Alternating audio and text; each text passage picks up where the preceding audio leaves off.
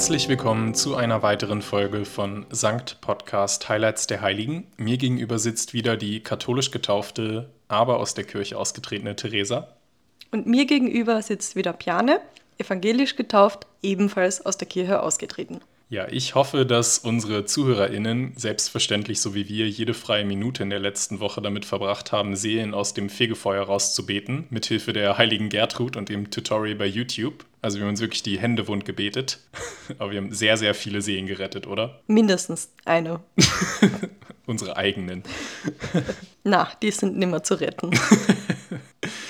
Also wir nehmen heute tatsächlich schon die heilige Nummer 7 und 8 in unseren Podcast auf. Das reicht dann also endlich für eine ganze Handballmannschaft plus einem Ersatzspieler.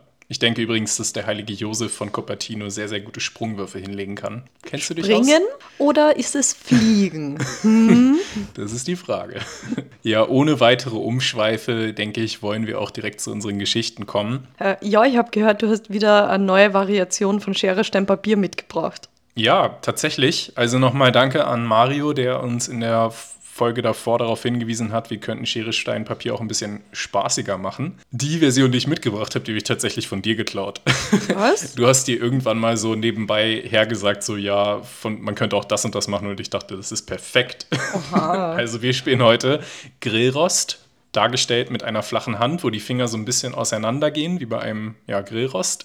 Drache, ungefähr so wie der Hase, den man mit den Händen machen kann. Oder fast wieder der, das Metal, also das Metal-Zeichen ist umgekehrt. ja, also mit so, So einem kleinen Hase. Schnäuzchen noch, so einem Okay. Drachenschnäuzchen. Moi. Und wieder der Heilige in Form eines Ringes. Drache entzündet Grillrost, ganz klar. Grillrost brät Heiligen und Heiliger tötet Drachen. Verstanden? Ja, ich habe es verstanden, das war meine Idee. Okay, also. Grillrost, Drache, Heiliger. Ich hab den Heiligen und Theresa hat den Drachen. Ich habe gewonnen. Ah, Uh, das wird so ein neues Ding, dass ich jede Runde gewinne. hä? ja, es wird, dann müssen wir das ja gar nicht mehr machen, weil dann fangst sowieso immer du an. Ja, dann äh, nehme ich den Staffelstab einfach mal an mich und laufe damit davon. Theresa, ist dir zufällig aufgefallen, dass ich in den letzten Tagen immer mal wieder hier und da recht subtil ein kleines Lied vor mich hingesungen habe, um Ist- dich zu incepten? Und mit zu wassen? Incepten, der Film Inception. Oh, na, ich höre grundsätzlich nicht zu, wenn du so vor dir hinsingst, deswegen muss ich dich enttäuschen. Okay, vielleicht kannst du mit einsteigen. I really can't stay. Baby, it's cold outside. Genau. Das hast du doch tatsächlich einmal hast du es gesungen. Und ich glaube, ich habe nur nebenbei so kommentiert, dass es noch nicht Winter ist und ungefähr 50 Grad hat und ich nicht in Weihnachtsstimmung bin. Ja, fair, absolut fair. Ich wollte trotzdem so ein bisschen schon mal die, die Scene setten für unsere heutige Folge, unbewusst bei dir. Denn die heilige Person, die ich heute mitgebracht habe, ihre Wundertat, für die könnte dieses Lied quasi die offizielle Hymne sein. Ihr Name lautet Scholastica von Nursia. Oh, sie klingt gelehrt. Ja, es heißt tatsächlich die Gelehrte oder die, Ja, die eben. genau die, die Ja. lernt. Klingelt da irgendwas bei dem Namen? Tatsächlich bei ihren Vornamen nicht, aber von Nursia, da denke ich an Benedikt von Nursia. Interessant. Benedikt von Nursia. Tatsächlich ist das nämlich ihr Bruder, der etwas berühmter ist als sie. das leider. wusste ich nicht.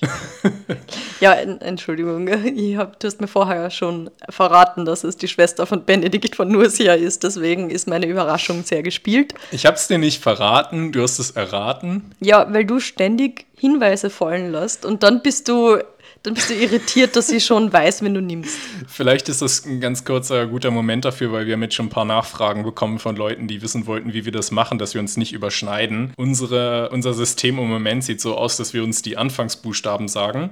Und in dem Fall wäre das S von N, also Scholastica von Nursia. Mehr weiß Theresa nicht. Genau, und Bjane war es nur, dass ich heute K von P mitgebracht habe. Ja, ich habe dummerweise bei meiner Heiligen dazu gesagt, sie ist die Schwester von B von N und du, was? Benedikt von Nursia?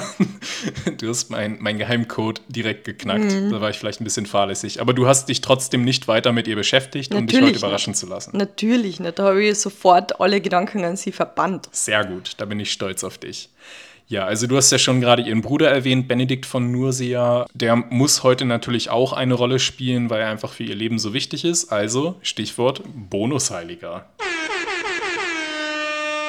Bonusheiliger. Da die beiden Benedikt und Scholastica Zwillinge gewesen sein sollen, deckt sich ihr Geburtsjahr, genauso wie ihr Geburtsort natürlich. Und das Geburtsdatum?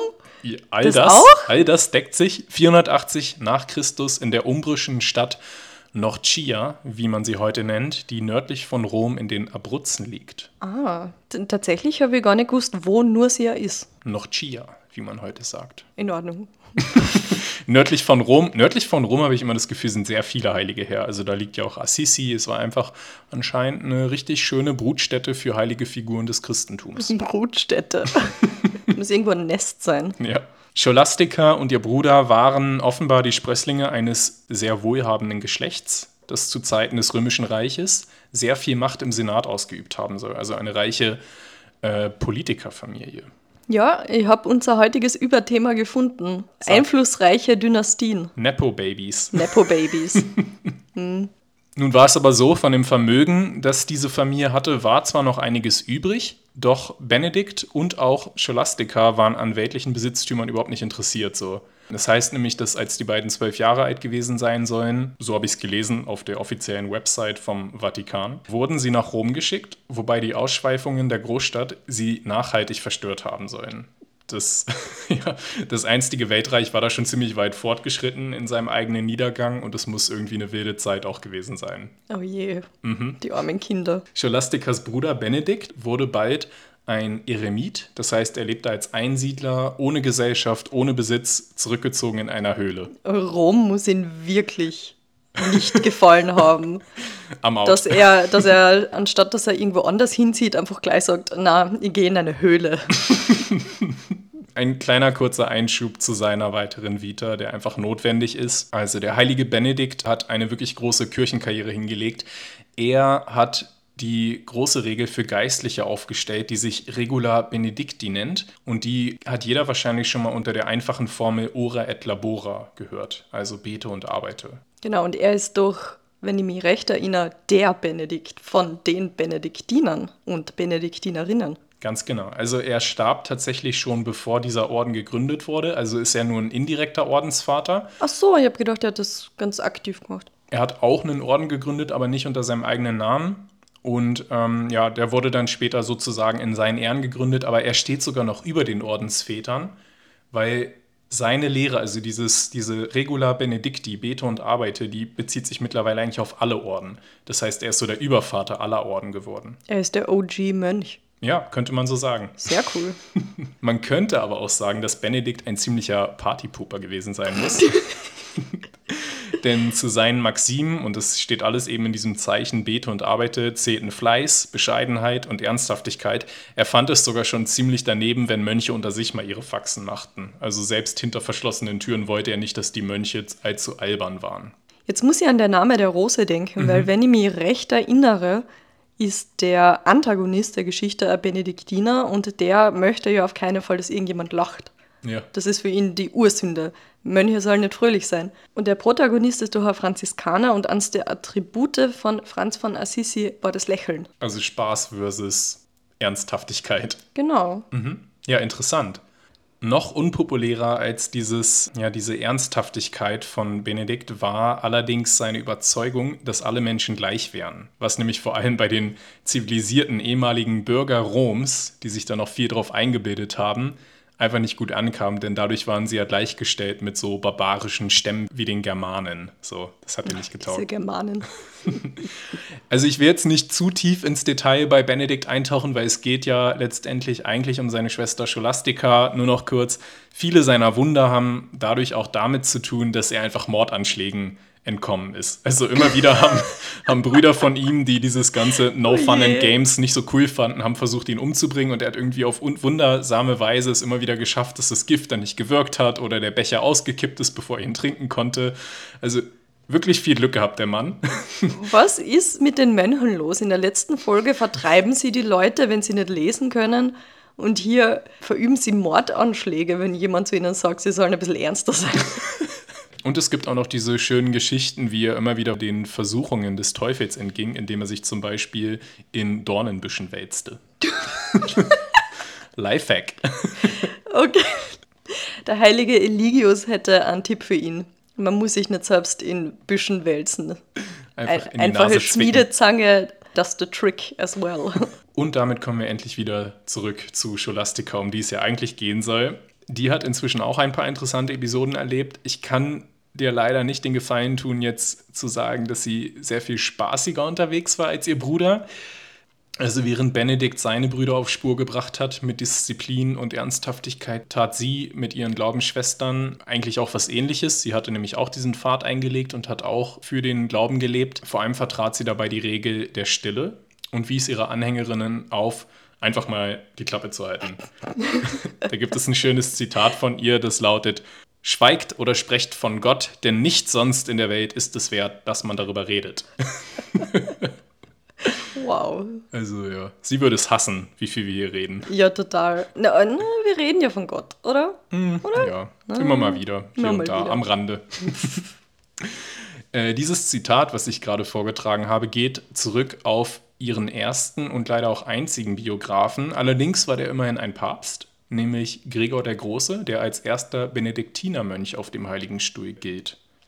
Also dieser Gregor hat die Geschichte seines Ordensvaters oder indirekten Ordensvaters Benedikt und dessen Schwester schon im 6. Jahrhundert nach Christus in seinen sogenannten Dialogen dokumentiert, also nicht allzu weit nachdem diese beiden Geschwister gelebt haben.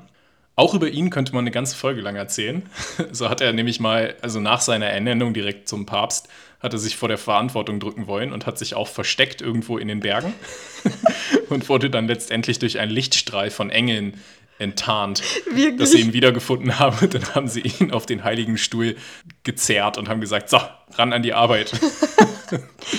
Also ja, das ist eine Geschichte für ein anderes Mal. Wir haben schon einen Bonus-Heiligen, von daher Gregors Schilderungen, die wie gesagt leider die einzigen sind, die wir von Scholastica tatsächlich haben, bieten auch eine wunderschöne Anekdote. Und dies der Grund, warum ich diese ja auf den ersten Blick vielleicht nicht ganz so spaßigen Menschen, diese beiden Lucia-Zwillinge mitbringen wollte, denn diese Geschichte hat wirklich einen ziemlich schönen Kern. Es war nämlich so, dass Benedikt und Scholastica, die Geschwister, bis ins hohe Alter eine sehr enge Beziehung gepflegt haben. Sie haben sich einmal im Jahr getroffen, um sich ausführlich miteinander austauschen zu können. Über Persönliches, aber vor allem auch über ihre Arbeit in der Kirche, über ihren Glauben und all das. Und da gab es dieses besondere Treffen im Jahr 543. Da ist nämlich etwas ganz Außergewöhnliches passiert. Benedikt wollte mittlerweile schon abzischen, es war schon spät geworden, denn als ordentlicher Mönch war es ihm verboten, eine Nacht außerhalb seines Klosters zu verbringen. Eine Regel, die er unter anderem selber stark vertreten, wenn nicht sogar erfunden hat. Wirklich? Das habe ich gar nicht gewusst. Ja, es könnte ja sein, dass er vielleicht bei irgendeiner anderen Frau liegt, was natürlich überhaupt nicht cool wäre. Oder er sieht etwas, was ihn zum Lachen bringt. Doch Scholastica wollte ihn unbedingt da behalten, weil es gab einfach noch so viel zu bereden und es war gerade, äh, ja, man könnte ja noch bis zum Morgen durchquatschen. Was? Scholastica? Ruhe, halt die Klappe. Stille! Ja, oh mein Gott, stimmt. Sie war eigentlich voll gegen Reden, aber in dem Fall hatte sie anscheinend sehr viel zu erzählen. Also Diese Ironie ist mir noch gar nicht aufgefallen. ah, sie haben sicher über Gott geredet, also ist Ja, es in da ist okay, genau. Sie haben nur über Gott geredet und dann, dann lohnt es sich auch. Also sie bat ihren Bruder schließlich inständigst da zu bleiben. Also wirklich auf den Knien hat sie ihn angefleht, oh, bitte bleib doch noch ein bisschen. Es wäre so schön, wenn du noch da bleibst. Aber er ist einfach hart geblieben. Er hat gesagt, nein, meine Pflicht ruft, ich kann nicht, bleib, bleib weg, Weib. Wieder so in der Art. Ja, also, was tat Scholastica als gute Gläubige? Sie fing an zu beten. Und sie betete hart. sie betete so hart, dass binnen weniger Minuten ein schreckliches Unwetter aufzog. Was? Regen, Blitz, Donner, Stürme, all das tat sich auf einmal auf, obwohl es an diesem Tag, so heißt es, ein sehr mildes Wetter eigentlich gab. Ein sehr angenehmer Tag und auf einmal, in dem Moment, wo sie anfing zu beten, brach quasi sämtliche Unwetter brachen über die Welt hinein. Wieso? Naja, weil Benedikt jetzt da bleiben musste. Also will ich jetzt nicht haben gehen er können. konnte nicht gehen. I really can't stay. Oh. There's a storm outside. also, Be- diese zwei Geschwister sind so dramatisch. Ey, er hat sich vermutlich schon in ein paar Dornen gewälzt, während sie da Unwetter heraufbeschwört. ja, in einigen Versionen ko- kommen diese Regenfälle auch durch ihre Tränen, weil sie so Oh. sehr weint, dass er gehen will, dass die, dass Der die, Drama. die Der Himmel Drama. weinen. Ja, absolut. Also Benedikt sieht recht bald ein, dass er dort festsitzt und denkt sich, ja, dann kann ich auch genauso gut da bleiben und noch weiter mit ihr reden. Aber er ist natürlich kurz auch ein bisschen verärgert darüber und er konfrontiert sie deshalb, worauf sie wiederum erwidert, laut Gregors Dialogen, Zitat, ich bat dich, doch du hörtest nicht. So bat ich Gott und er hörte mich. Wie schön ist das, weil darauf kann er wirklich nichts sagen. Ja, ich habe dir hier mal ein kleines Bild von dieser Szene geschickt, in der eben die heilige Scholastika diesen Regen heraufbeschwört. Also wir sehen einen Tisch, an dem der heilige Benedikt und die heilige Scholastika sitzen, mit noch einer weiteren Nonne und einem weiteren Mönch. Benedikt sagt gerade, I really can't stay. Und Scholastica sagt, Baby, it's raining outside. Und besonders gefällt mir der Mönch neben Benedikt, der so komplett verwirrt zum Himmel schaut.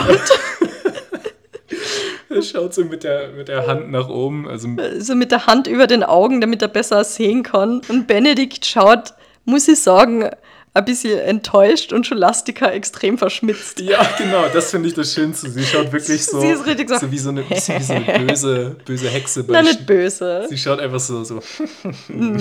It's So, tja, can't leave now, hm? Say. Und er schaut so, Ja. Ein sehr, Schwesterherz, wirklich. ein sehr hübsches Fresko aus dem 14. Jahrhundert. Gregor, der päpstliche Erzähler dieser Geschichte, hat auch so seine Theorien, seine theologischen Analysen dieser Szene. Und er schließt einfach auch, wir hatten es ja letzte Folge schon mit der lieben Gertrud, die zu dem Entschluss kam, Gott ist Liebe, alles ist Liebe am Ende, Liebe ist die größte Kraft der Religion.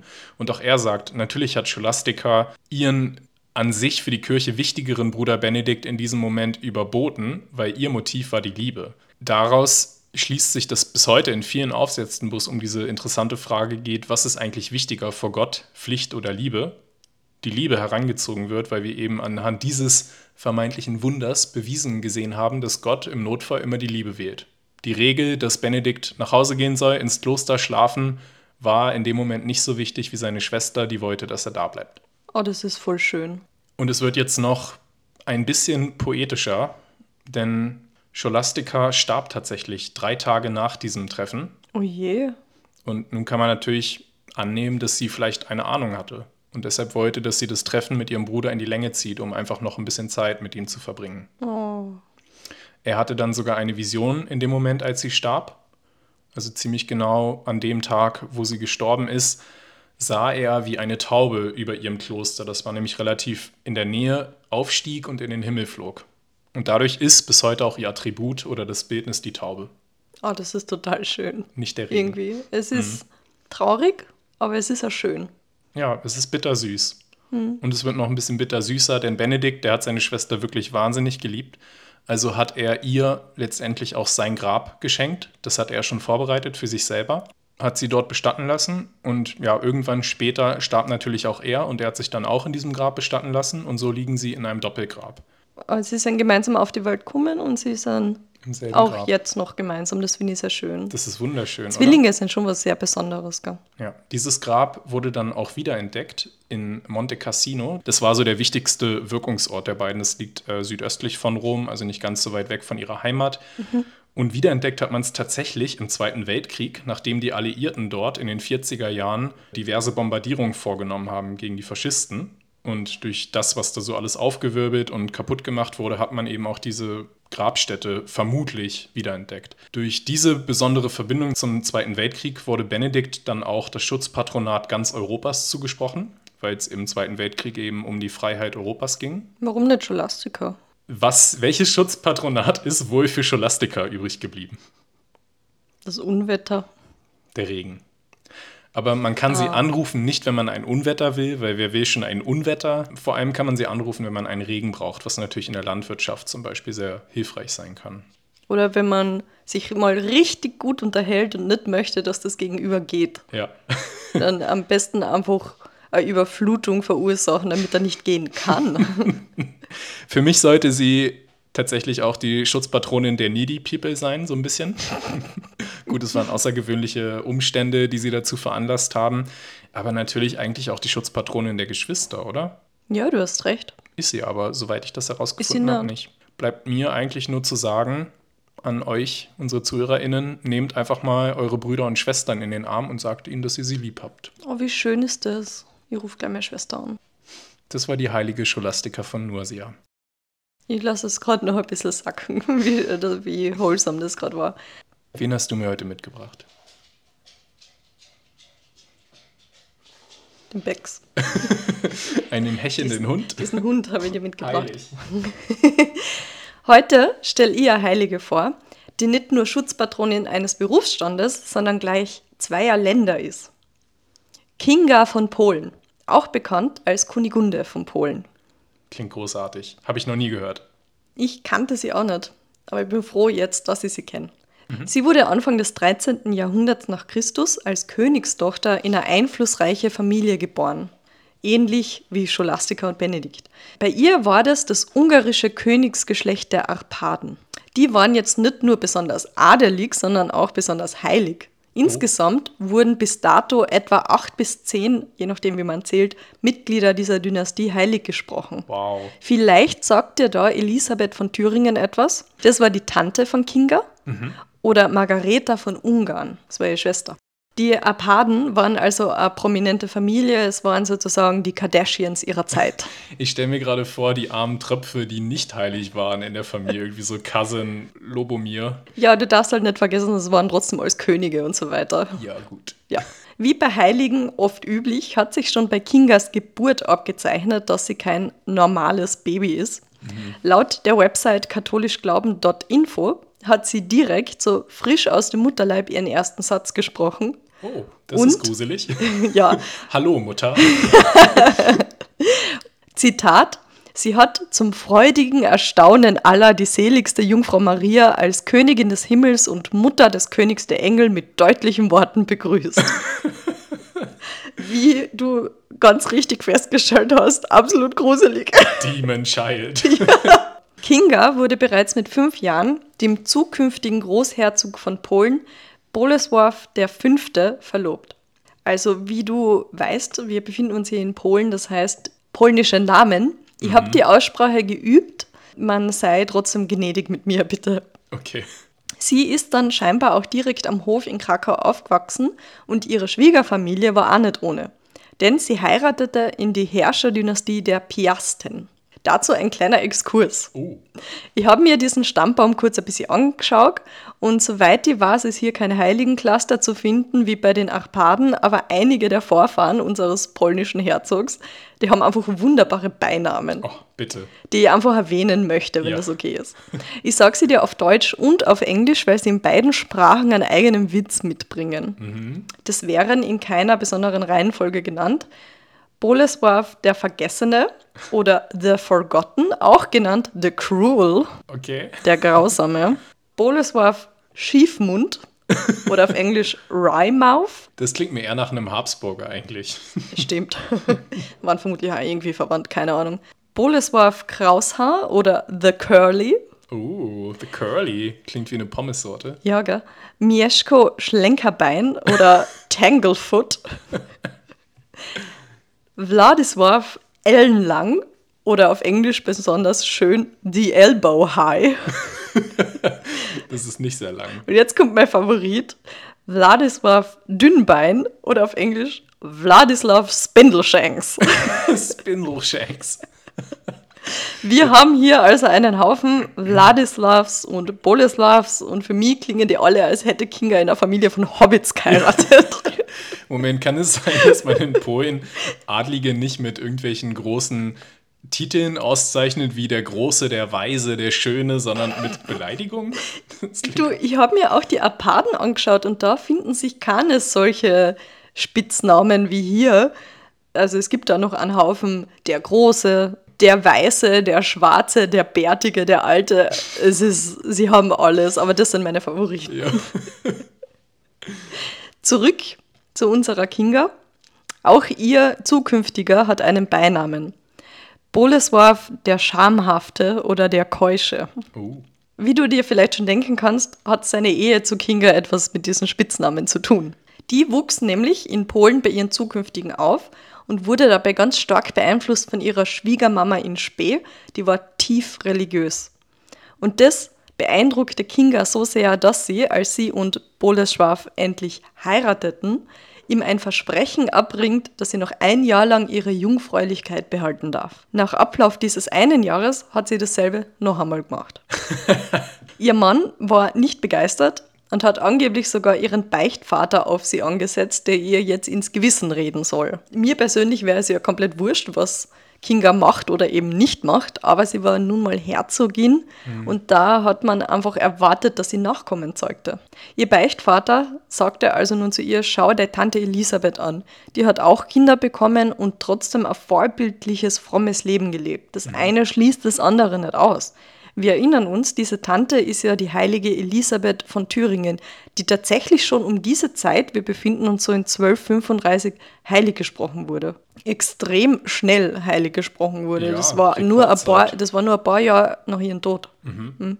Kinga aber soll ihrem Beichtvater Folgendes erwidert haben. Zitat, mit Unrecht vergleichen Sie mich mit der heiligen Elisabeth, denn diese war stark im Glauben und in der Tugend. Ich bin darin schwach und habe gerechte Furcht, eine Sklavin des Fleisches und der Sinneslust zu werden. Oh, damn. Also die Aussicht darauf, dass Kinga nach ihrem ersten Mal gleich komplett sexsüchtig werden könnte, mhm. scheint Bolesworth zu überzeugt haben. Ja. Weil das Paar hat daraufhin gemeinsam ein Keuschheitsgelübde abgelegt. Okay, interessant, ja. Also sie hat Angst, dass sie die Büchse der Pandora öffnet und er denkt sich, ja, okay. Ja, okay, das will ja auf gar keinen Fall. Eine Frau, die ständig Sex mit mir haben will, das will ich nicht. Ich geht. Zurück, Weib. Okay, aber jetzt für die Dynastie bringt das natürlich trotzdem die alten Probleme mit sich, oder? Also ich ja. finde schön, dass sie es jetzt zusammen machen, finde ich mhm. total, mhm. also ja, romantisch auch, ne? dass sie da ja. so ihre Beziehung auf ein neues Level heben. Absolut. Und sie haben dieses Keuschheitsgelübde scheinbar wirklich ihr Leben lang respektiert, denn mhm. sie blieben kinderlos und, so wie du sagst, die männliche Linie der Piasten ist hier mit Bolesworth, dem Keuschen, ausgestorben. Mhm. Ja, der Name macht jetzt Sinn. Natürlich ist es mit ihm ausgestorben. Allerdings ist mir beim Recherchieren eine gewisse Unstimmigkeit bei Kingas Geburtsdatum aufgefallen. Da ist von Quelle zu Quelle teilweise ein Unterschied von zehn Jahren. Oh. Je nachdem, was da stimmt, war sie bei ihrer Heirat entweder 22 oder 12. Oh Gott. Das, das ist ein nicht unwichtiges Detail, weil es die ganze Keuschheitsgeschichte wieder mhm. in ein mhm. völlig anderes Licht setzt. Man betrachtet es aus einer ganz anderen Perspektive, die dann möglicherweise mit einer heiligen oder religiös motivierten Jungfräulichkeit gar nichts mehr zu tun hat. Weil möglicherweise war sie einfach ein Kind. Ja. Vielleicht war die Idee mit der Enthaltsamkeit aber gar nicht ihre, sondern die ihres Mannes. Möchte ich jetzt auch nicht ausschließen. Ja. Denn Bolesławs Schwester, die selige Salomea von Polen, hat ebenfalls so eine Ehe geführt, eine sogenannte Josefsehe. Eine Josefsehe? So nennt man das, wenn man als Ehepaar keusch lebt. Also benannt nach dem Ehemann der heiligen Jungfrau Maria. Korrekt. Mhm. Wie dem auch sei, ich würde sagen, wir haben jetzt genug über Kingas Sexleben geredet. Kommen wir zu etwas anderem, für das sie bekannt ist. Das Salzwunder von Wieliczka. Das Salzwunder? Das Salzwunder. Oh, ich bin, ich bin, ich bin sofort da. Salzwunder sind meine zweitliebsten Wunder nach Zuckerwundern. Keine Ahnung. Nach Pfefferwundern. Also Kinga soll nämlich ihren Vater, den König, um Salz als Mitgift gebeten haben. Denn in Ungarn gab es ein paar reiche Salzminen und an ihren zukünftigen polnischen Wohnort scheinbar nicht. Er hat sie daraufhin zu einer dieser ungarischen Salzminen geführt und Kinga einer göttlichen Eingebung folgend hat ihren Verlobungsring abgenommen, ihn einfach in eine der Minen reingeschmissen und ist vorerst salzlos nach Polen gereist. Dort angekommen hat sie dann einige Bergarbeiter angewiesen, an einer bestimmten Stelle im Boden zu graben. Und nach einiger Budelei fand man Salz. Salz. Und nicht nur das, in einem großen Brocken Steinsalz eingeschlossen, fand man ihren Verlobungsring, Na. den sie in Ungarn in die Salzmine geschmissen hat. An eben jener Stelle befindet sich heute das Salzbergwerk von Wieliczka, was übrigens übersetzt sowas bedeutet wie Großsalz. Wie du vielleicht weißt, liebe ich Bergwerke, Höhlen und Minen. Ja. Aber die Salzmine in Wieliczka ist auch beeindruckend, wenn man nicht eh schon alles dergleichen geil findet. Ich zeig dir jetzt ein paar Bilder. Bist du ready? Ich bin ready. Gib mir das Salz. Oh wow, das ist unfassbar schön. Mhm. Es sieht, also wir sehen dort einen ganz, ganz großen offenen Höhlenraum mit einer Treppe, die relativ ja weit nach unten geht und wunderschön auch ausgeleuchtet. Mit einem See, glaube ich, auch am Boden. Genau, das ist ein Salzsee und Ein das Salzsee. schaut sehr höhlig aus. Es ist aber aus dem Stein geschlagen. Das ist, äh, das ist ja ein Bergwerk, das ist Ja. von Menschenhand gemacht. Das haben wir ja schon häufig, glaube ich, auch so bemerkt bei Besichtigungen solcher Höhlen. Die sehen einfach aus wie Kathedralen auch. Das ist schön, dass du das so anmerkst, denn hier kommt das nächste Bild. Ja, gut, das sieht natürlich noch mehr aus wie eine Kathedrale. Genau. Also eine Kammer in diesem Bergwerk interessiert uns besonders, was ich dir gerade gezeigt habe, die Kinga-Kapelle. Und die liegt ungefähr 100 Meter tief unter Tage. Die befindet sich in einem riesigen unterirdischen Saal. Der ist 12 Meter hoch und 54 Meter lang. Also, so wie du gesagt hast, eine Kathedrale im Bergwerk. Im Altar dieser Kapelle steckt sogar eine Reliquie von Kinga. Oh, was für eine? Das weiß ich leider nicht. Ah, schade. Okay. Irgendein Stückchen von ihr ist jedenfalls da. Man kann hier sogar heiraten. Aber nur, wenn man dann auch keusch Genau, lebt. da muss dann lebenslang keusch bleiben. Der, der Kronleuchter ist auch wunderschön. Der Kronleuchter besteht ebenfalls aus Salzstein. Wirklich. Alles in, diesen, in dieser Mine besteht aus Salzsteinen. Ich würde gern über einmal drüber schlecken. Ich habe ein paar Reiseberichte gelesen und einige haben gesagt, dass sie als Kind schon mal da waren und tatsächlich einfach mal wo drüber geschleckt haben. Und das ist salzig. Das ist alles ist Salz. Ein Bild zeige ich dir noch. Diese Figurengruppe, die du hier siehst, befindet sich ebenfalls in diesem Bergwerk. Es erinnert mich ein bisschen an die Terrakotta-Krieger aus, aus China. Wir sehen, Ja, ich sehe ein bisschen die Ähnlichkeit, aber wie du dir vielleicht schon denken kannst, bestehen diese Figuren komplett aus Salzstein. Erkennst du die Szene, die hier dargestellt ist? Also wir sehen eine Königin mit einer Krone, die steht. Hast du eine Idee, wer diese Dame mit der Krone vielleicht ist? Ja, unsere Heilige. So ist es. Und wir sehen einen Mann, der vor ihr kniet. Was hat der Eppa in der Hand? Der hat einen Salzbrocken in der Hand. Was wird denn da Eppa drin sein? Der Ring? So ist es. Wir sehen hier dargestellt die Szene, als der Bergmann den Stein mit dem Ring darin finden und ihn der heiligen Kinga präsentieren. Also diese Mine ist wirklich eine Riesenanlage. Sie geht bis zu 327 Meter tief in den Berg und streckt sich über 287 Kilometer weit. Wow. Wenn es mir mal nach Krakau verschlägt, dann werde ich mir diese Mine auf jeden Fall anschauen. Bitte schaut euch auch die Bilder an, äh, wir auf Twitter teilen, weil das ist einfach wunderschön. Die heilige Kinga ist also die Schutzpatronin aller Bergleute, die Salz abbauen. Als Herzogin war Kinga absolut vorbildlich. Sie hat sich immer um das Volk, die Armen und Kranken gekümmert.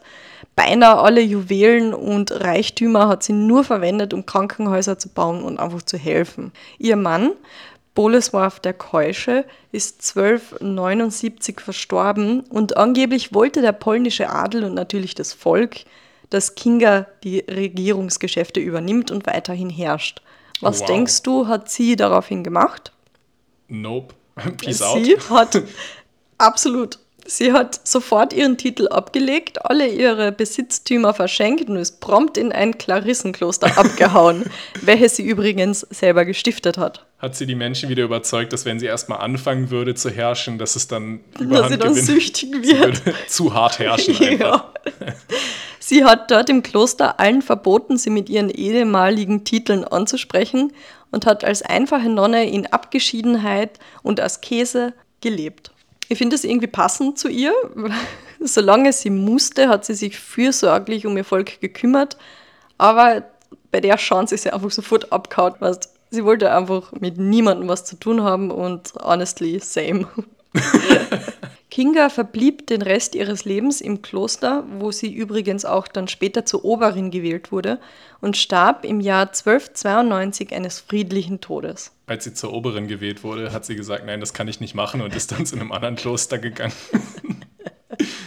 also sie verstarb eines natürlichen Todes. Keine Märtyrerin. Gott sei Dank. Sie ist friedlich gestorben. Und angeblich zeigte sich hier, wie auch schon bei ihrer Geburt, ein weiteres Zeichen ihrer Heiligkeit. Mhm. Ihre Leiche soll einen wunderbaren Duft ausgeströmt haben. Gibt es da genauere Beschreibungen?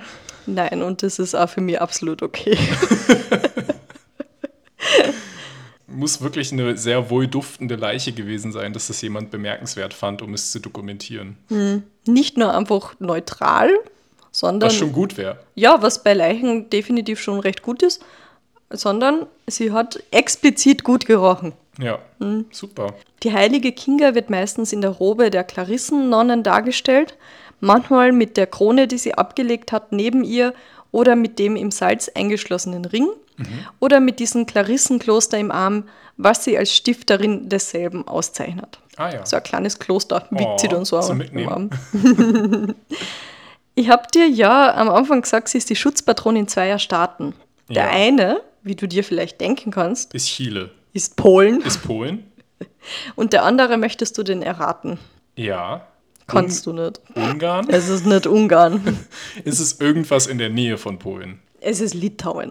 Ich meine, ja, das macht auf eine Art Sinn, weil Litauen und Polen ja auch lange Zeit ein gemeinsames Königreich waren. Ja, das wird es vielleicht erklären, weil ich habe keine wirkliche Erklärung dafür gefunden, weil sie in ihrer Vita nie irgendwas mit Litauen zu tun gehabt hat, soweit ich das gefunden habe.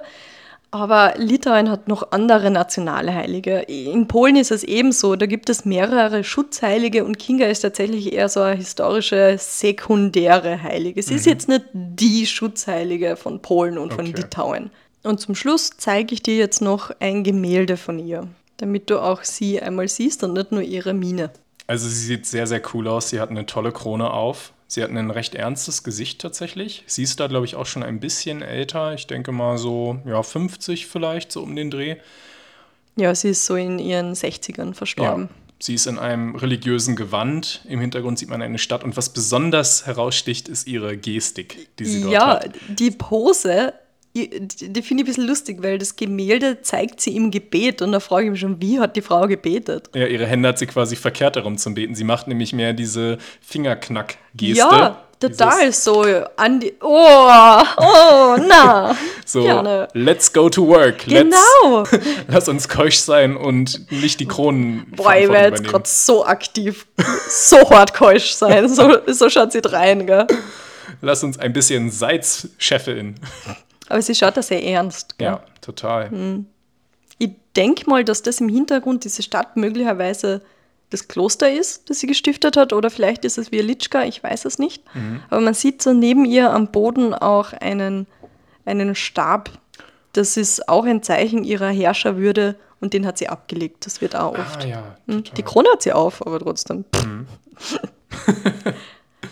ja, Sehr das cool. war die heilige Kinga von Polen.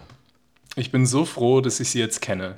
Und ja, so geht es mir eigentlich gerade jede Folge, dass ich irgendeine neue Person in meinem Kopf habe. Ja, so geht's mir bei deinen Heiligen auch. Also vielen, vielen Dank für diese tolle Geschichte auf jeden Fall wieder. Gern geschehen. So, und jetzt ich ganz schnell das Fenster öffnen gehen, weil wir mussten es geschlossen halten, weil die Kinder im Hof mal wieder mega laut sind, aber es ist so heiß. Wir werden diese Aufnahme jetzt einfach so beenden. mir ist einfach zu heiß, um mir was Geistreiches einfallen zu Da, lassen. da steht noch irgendwas, HörerInnen danken, Spotify, iTunes, Bewertung, super, wir haben Spaß, dank euch. Äh, Sankt-podcast at web.de. schreibt uns und ja. Ciao. Also, ciao. Macht's gut.